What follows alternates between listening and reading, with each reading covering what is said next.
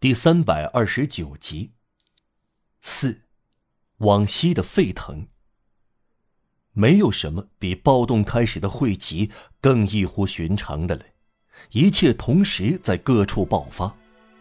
预见到了吗？是的。早有预谋吗？不是。从哪里冒出来的？从石子路冒出来的。从哪里落下来的？从天而降。这里起义具有阴谋的性质，那里又是自发的。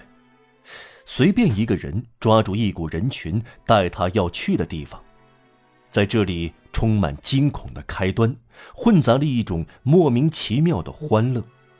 先是废反迎天，商店关门，摆摊的商贩消失不见；继而有几处开火，人们奔逃。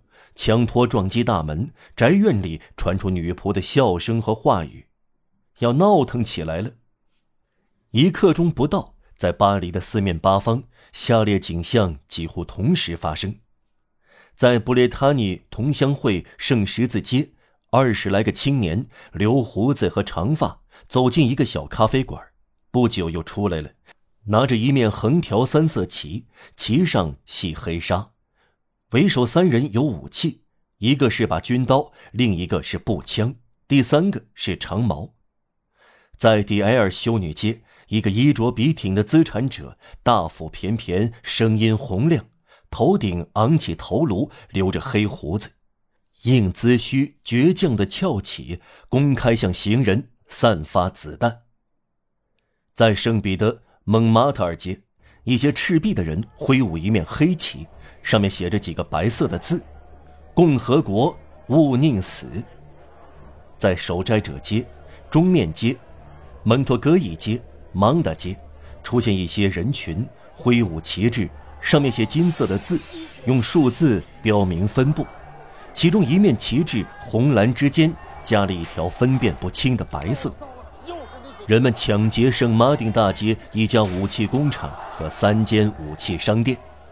第一间在美宝街，第二间在米歇尔伯爵街，另一间在神庙街。几分钟之内，几千只手抓起和拿走两百三十支枪，差不多都是双响的，还有六十四把军刀，八十三支手枪。为了武装更多的人，一个拿了步枪，另一个就拿刺刀。在格雷夫沿河大街对面。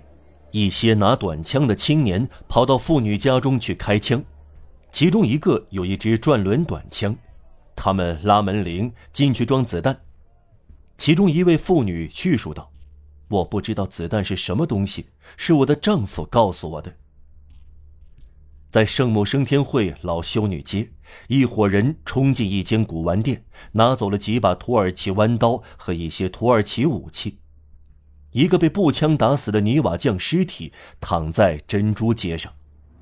随后，在右岸和左岸，在河滨路和大街，在拉丁区和菜市区，气喘吁吁的人、工人、大学生、居民念公告，高喊：“拿起武器！”打碎街灯，给马车卸套，撬起路石，闯进住家大门，拔起树木，搜索地窖，把酒桶滚出来。垒起路石、碎石，加举木板，筑起街垒。强迫市民协助，闯进女人家里，要他们拿出出门的丈夫的刀枪，用白垩粉笔在门上写上，以交出武器。有的人在刀枪的收据上签上自己的名字，说道：“明天派人到市政府领取。”街上单独执勤的岗哨。前往市政府的国民自卫军都被解除了武装，扯下军官的肩章。在圣尼古拉公墓街，一个国民自卫军的军官受到一伙手拿棍子和花剑的人追赶，好不容易躲进一户人家，直到夜里才出来，而且是乔装打扮。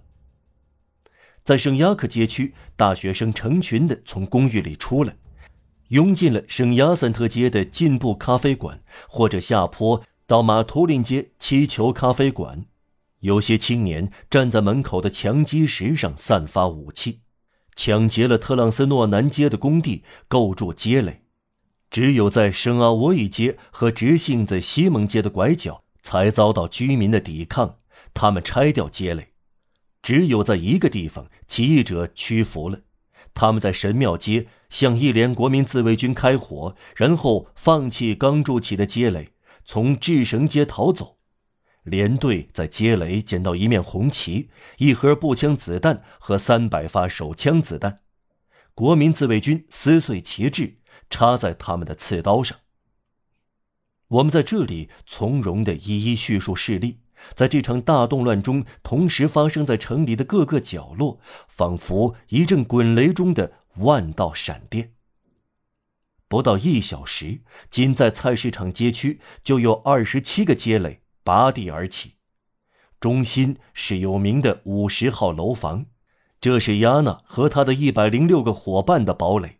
它的侧面在圣梅里修道院有一道街垒，另一侧在摩布埃街有一道街垒，指挥着三条街，即阿尔西斯街、圣马丁街和正对面的屠夫奥布里街。